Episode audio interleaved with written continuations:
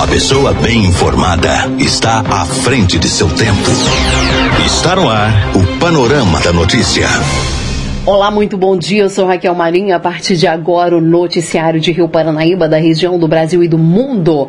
Hoje, quarta-feira, dia 29 de maio, ano 2019. A fase da lua é crescente e a estação do ano é outono. Nesta edição do Panorama da Notícia, você vai saber que. Rádios Máximos FM e Paranaíba FM, junto com o Conselho Tutelar e Psicóloga, promovem palestras contra abuso e exploração sexual. Batida entre carro de passeio e caminhão na MG 235 faz uma vítima fatal em São Gotardo. Familiares ainda tentam encontrar uma mulher que desapareceu há dois meses. E Força Tarefa da Intervenção Penitenciária chega a Manaus após a morte de 55 presos.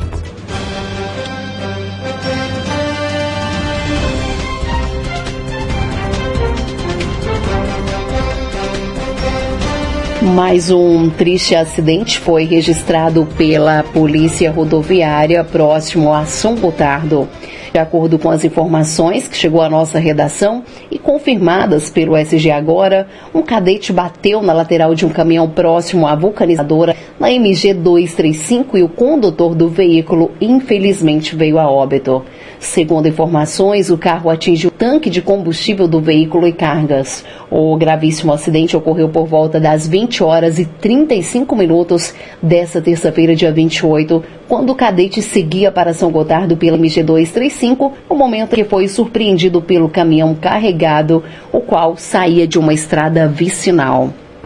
Com isso, parte do combustível do caminhão ficou espalhada pela pista, deixando-a mais perigosa para os usuários que trafegam pelo local. O trânsito teve que ser interditado e a Polícia Militar Rodoviária orientou os motoristas a trafegarem pelas vias laterais a MG 235.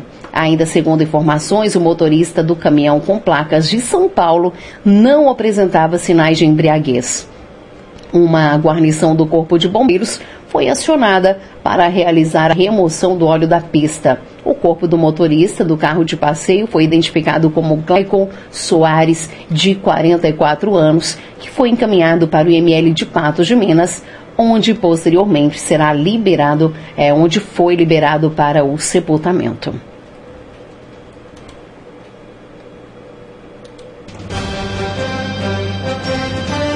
E o governo, junto com o Sebrae, lançaram aí um programa para estimular o turismo. Vamos conferir a reportagem. O governo acaba de lançar em parceria com o Sebrae o Investe Turismo, um programa para estimular o turismo no país.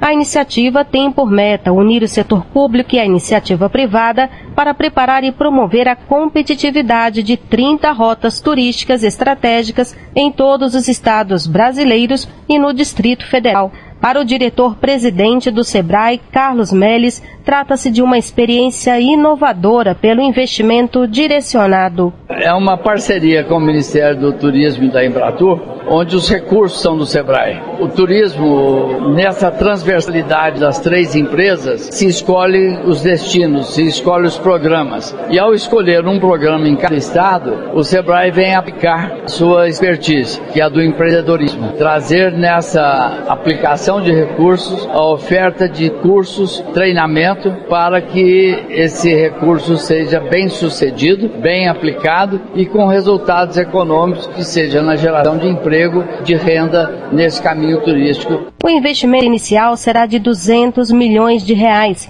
de acordo com o ministro do Turismo, Marcelo Álvaro Antônio, as rotas turísticas selecionadas vão receber um pacote de ações organizadas. Que tem como missão organizar esse programa em quatro eixos: o fortalecimento da governança por meio de uma agenda estratégica entre o setor público e o privado, a melhoria dos serviços e atrativos turísticos de uma agenda com foco especial nas micro e pequenas empresas, e aí sim é visando a qualificação profissional das pequenas, das médias empresas, do setor do turismo, para que esses agentes, esses profissionais que trabalham no setor do turismo possam estar cada dia mais capacitados em orientar e receber os nossos turistas. Um grupo composto por 158 municípios brasileiros será o primeiro contemplado com o pacote. As ações incluem investimentos, incentivos a novos negócios, acesso ao crédito, marketing, inovação e melhoria de serviços voltados para o setor de turismo. De Brasília, Denise Coelho.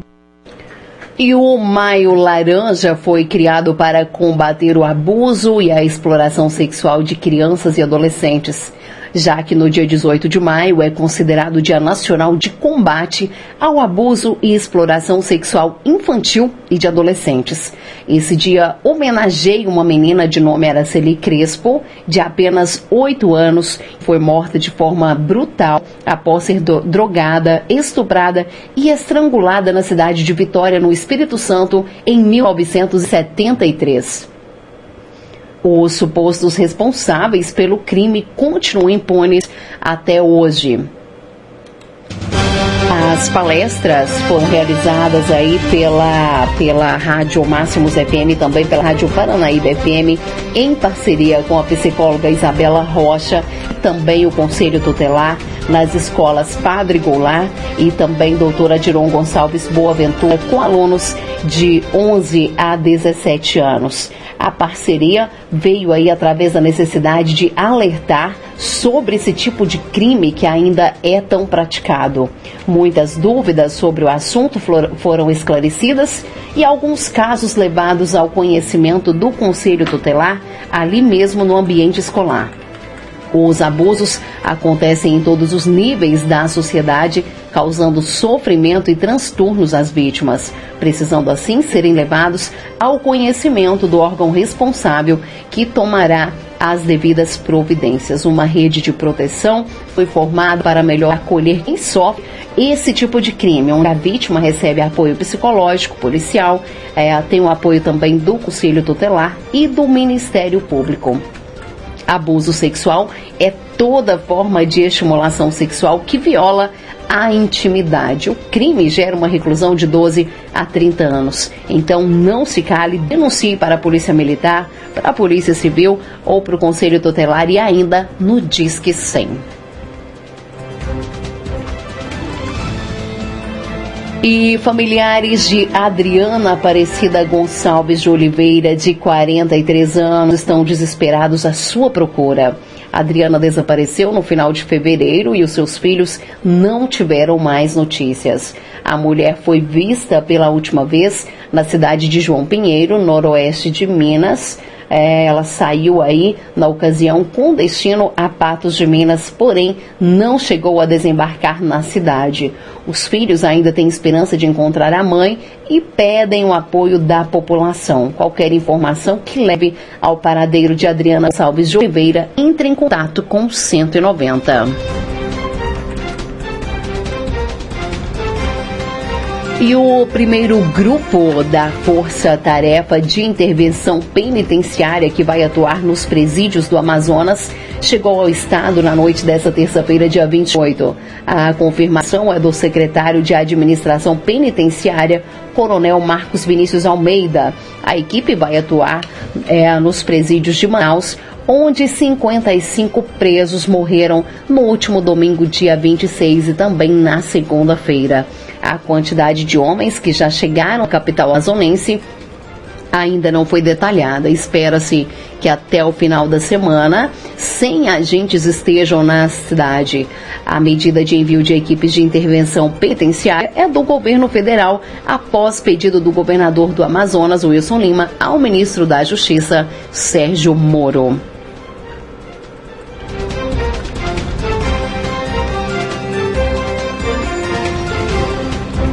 E o Ministério do Trabalho quer proteção às grávidas e lactantes e lançou o plano de proteção em parceria com entidades e instituições.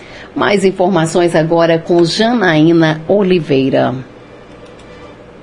Com o intuito de proteger as mulheres, o Ministério Público do Trabalho lançou nesta terça-feira em Brasília o Plano de Proteção à Gestante e à Lactante Trabalhadora. A ação vem sendo construída desde o ano passado pelo órgão em parceria com diversas instituições e entidades, como o Conselho Federal de Medicina e o Ministério da Saúde. Entre as propostas previstas no plano para melhoria das condições de trabalho das gestantes e lactantes estão assuntos assuntos envolvendo a obrigação de espaço para a amamentação, aumento da licença maternidade e licença paternidade, como explica o procurador do trabalho, Leonardo Osório. Mudar um pouco o imaginário popular que existe ainda em alguns segmentos do nosso país, que a responsabilidade pela criação dos filhos é da mãe. Na verdade, a responsabilidade é da unidade familiar como um todo. Então, existe até algumas propostas, por exemplo, de discussão de licença parental, que já é utilizada nos países mais evoluídos do mundo, para que não fique como é no nosso, no nosso caso. Então, a gente quer também, com esse plano, tentar mudar um pouco esse paradigma que tem no nosso país de que a gravidez é um problema para a mulher trabalhadora, quando na verdade não é. O MPT busca, com o plano, por exemplo, propor a revisão do tempo de licença maternidade.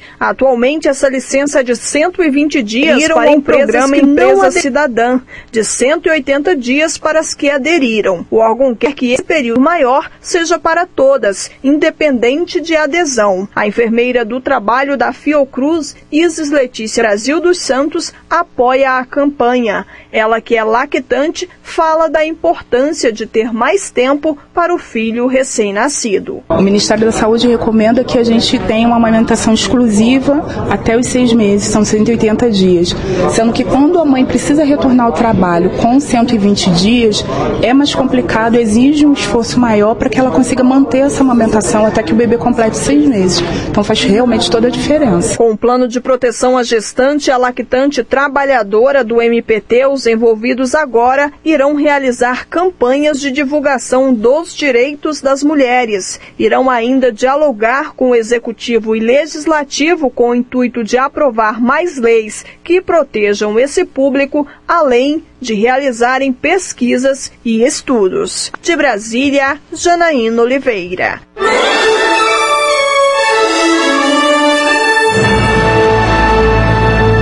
Após um pequeno intervalo, novas notícias.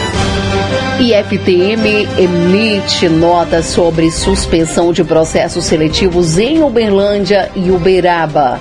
Celulares e porções de maconha são encontrados em duas células de penitenciária de Uberaba e mandados de prisão são cumpridos no Triângulo e Alto Paranaíba daqui a pouquinho depois do intervalo.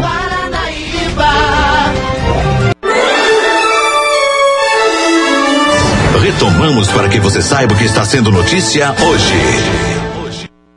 E o Instituto Federal de Educação, Ciência e Tecnologia do Triângulo Mineiro, a IFTM, informou através de nota divulgada na segunda-feira 27 a suspensão dos processos seletivos de cursos técnicos e especialização nos campos de Ubândia e Uberaba. De acordo com a assessoria de comunicação, a suspensão é de 70 vagas de curso técnicos em Uberlândia e outras 25 vagas de especialização em Uberaba.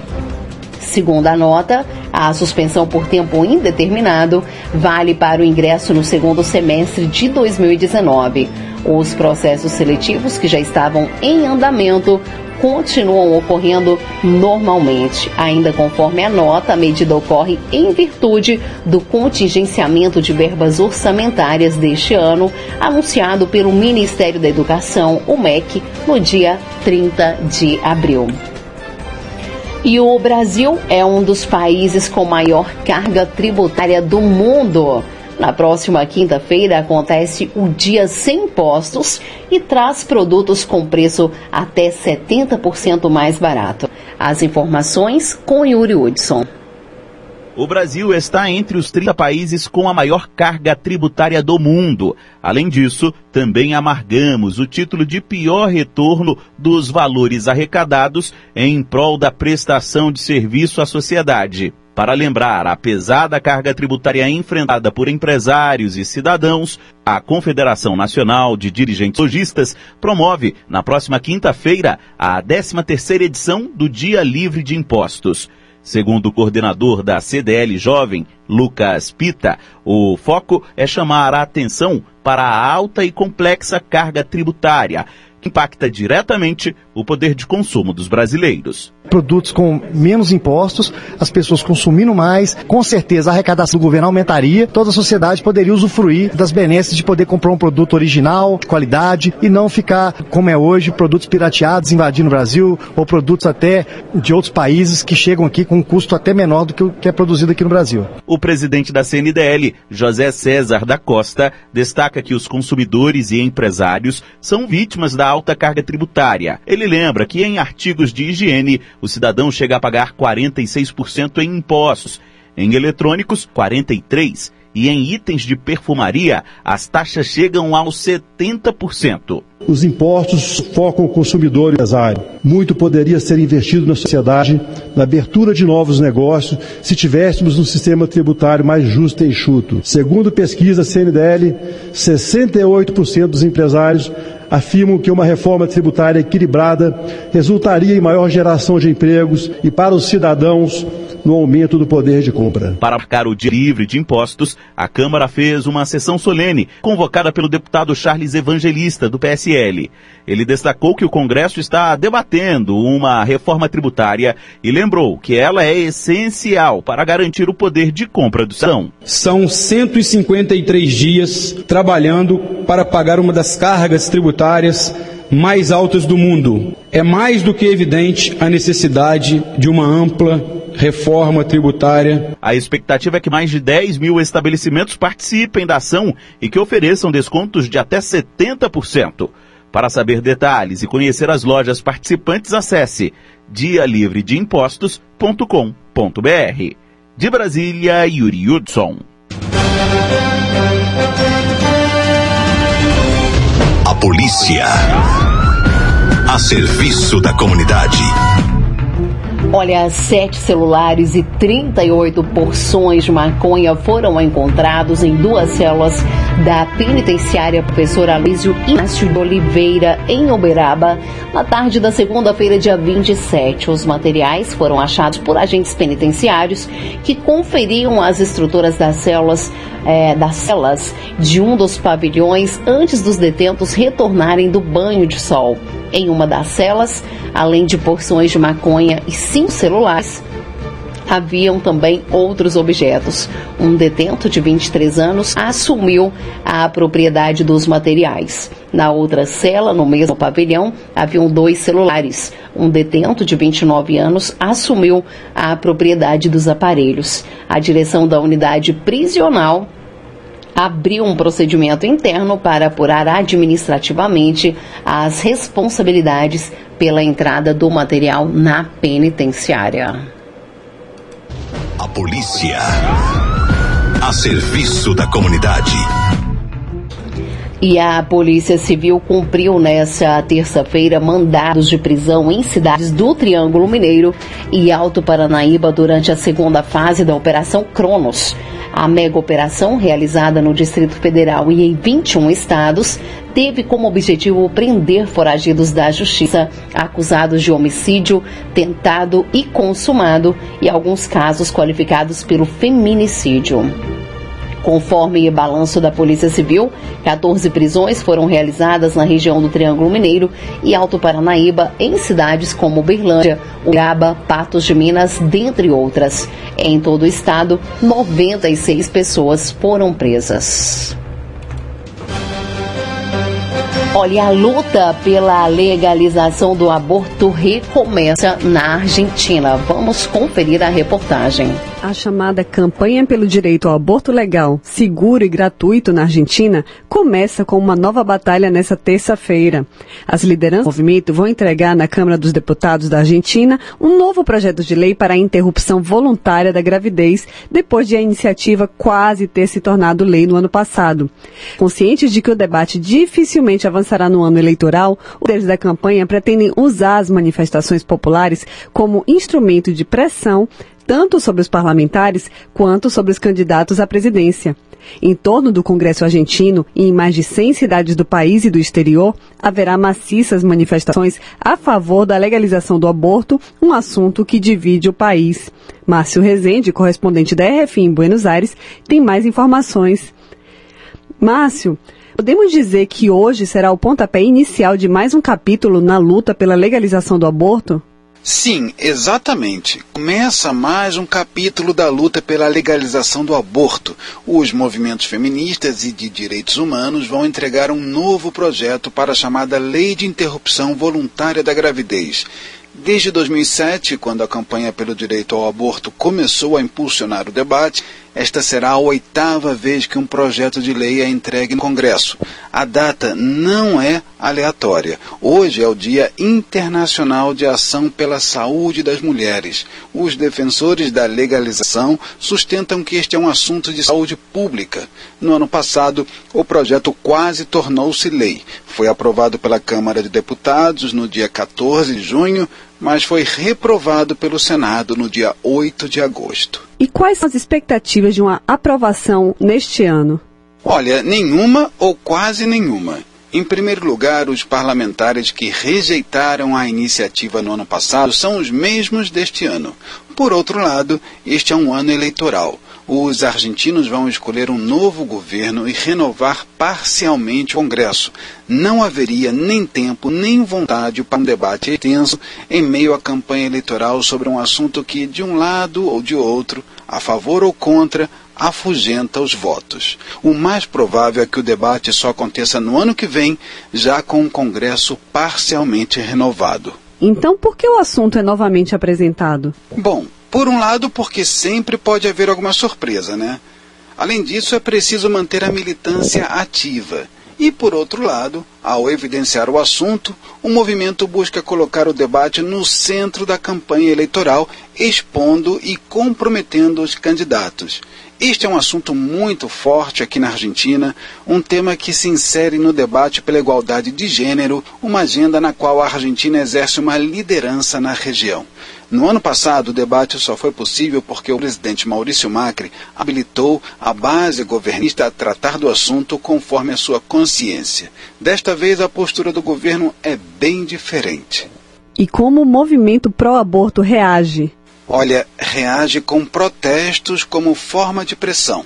Hoje, por volta das cinco e meia da tarde, pelo horário de Brasília, uma grande manifestação deve ecoar pelas principais cidades do país e em algumas do exterior. O símbolo da luta pela legalização do aborto, um lenço verde, será erguido por milhares de pessoas, formando uma maré verde em marcha pelas ruas. A concentração começa por volta das três e meia da tarde, com oficinas e transmissões de debates através de telas gigantes. A manifestação foi convocada por atrizes através de um vídeo que circulou pelas redes sociais. Na Argentina, há cerca de 350 mil abortos clandestinos por ano, cerca de 50 mil hospitalizações como consequência de abortos clandestinos mal realizados e cerca de 50 mortes por ano por esse motivo. E em meio a esse clima, a ministra brasileira da Mulher, da Família e dos Direitos Humanos, Damares Alves, chega a Buenos Aires para participar entre amanhã e sexta-feira de uma reunião sobre direitos humanos. A presença de Damares Alves aqui em Buenos Aires é uma mera coincidência, mas expõe um momento dispar em matéria de luta pela igualdade de gênero, pelo que atravessam Brasil e Argentina. Falamos com Márcio Rezende, correspondente da RFI em Buenos Aires. De Paris, Paloma Varon. E o presidente Jair Bolsonaro fez nesta quarta-feira, dia 29, uma visita surpresa à Câmara dos Deputados para acompanhar uma sessão solene no plenário em homenagem ao humorista Carlos Alberto de Nóbrega. Bolsonaro atravessou a pé o trecho que separa o Palácio do Planalto do Congresso Nacional. Os dois prédios se situam ao redor da Praça dos Três Poderes e ficam a uma distância pequena um do outro. O compromisso não estava na agenda oficial divulgada pela assessoria do presidente. E agora, no panorama da notícia dessa quarta-feira, o comentário do jornalista Alexandre Garcia. Um dia, um dia muito importante em Brasília. Né? Reunião da alta cúpula do país. Todos os chefes de poderes no país, num café da manhã, na residência oficial do presidente da República. Presidente da Câmara, presidente do Senado, presidente do Supremo e o presidente da República. O que significa isso? A disposição de uma espécie de pacto para fazer as coisas de que o país precisa, por exemplo, reforma da Previdência, porque se não for feita a reforma, o país para. E tem que fazer uma reforma mesmo. Não adianta essa história de meia sola. Né? Isso Fernando Henrique fez, Lula fez, né? e não adiantou. Está aí o, o déficit estourando. Eles uh, têm aí também essa medida provisória de que ninguém fala, porque boa notícia, aí ninguém fala. É a medida provisória da liberdade econômica, que vai abrir as portas da burocracia, arrombar as portas da burocracia para os novos empresários. Aliás, a medida provisória já está vigente. É bom lembrar, dispensa de alvará, dispensa de registro, já pode começar a trabalhar para a empresa que está ainda em fase experimental, que está começando, né, startups, como é a moda falar. E por fim, pedido do governo, liberou a, a medida provisória que reduziu de 29 para 22 ministérios, né, o Senado aprovou isso. O Major Olímpio, líder do governo, desistiu de rever a história do COAF. O COAF fica onde sempre esteve, no Ministério da Economia, mas vai haver uma, um, um, trabalho conjunto, uma parceria do Ministério da Justiça e o Ministério da Economia para combater a lavagem de dinheiro e a corrupção, e não vai afetar em nada, e aqueles que estavam com medo de Sérgio Moro podem continuar com o mesmo medo. Só que não é de Sérgio Moro, é de um dia, né, muitos ali, eu não vou dizer que são todos, descobrir como se descobriu a Lava Jato pelo doleiro Youssef, que apareceu no COAF, como se descobriu Dinheirão do Gedel, que era vice-presidente da Caixa Econômica Federal, COAF tem feito um bom trabalho. É um serviço de inteligência financeira. De Brasília, Alexandre Garcia. Você caminhou conosco pelo panorama da notícia. O conhecimento dos fatos faz de você um cidadão ativo. Agora 11 e 1, a apresentação e edição foi de Raquel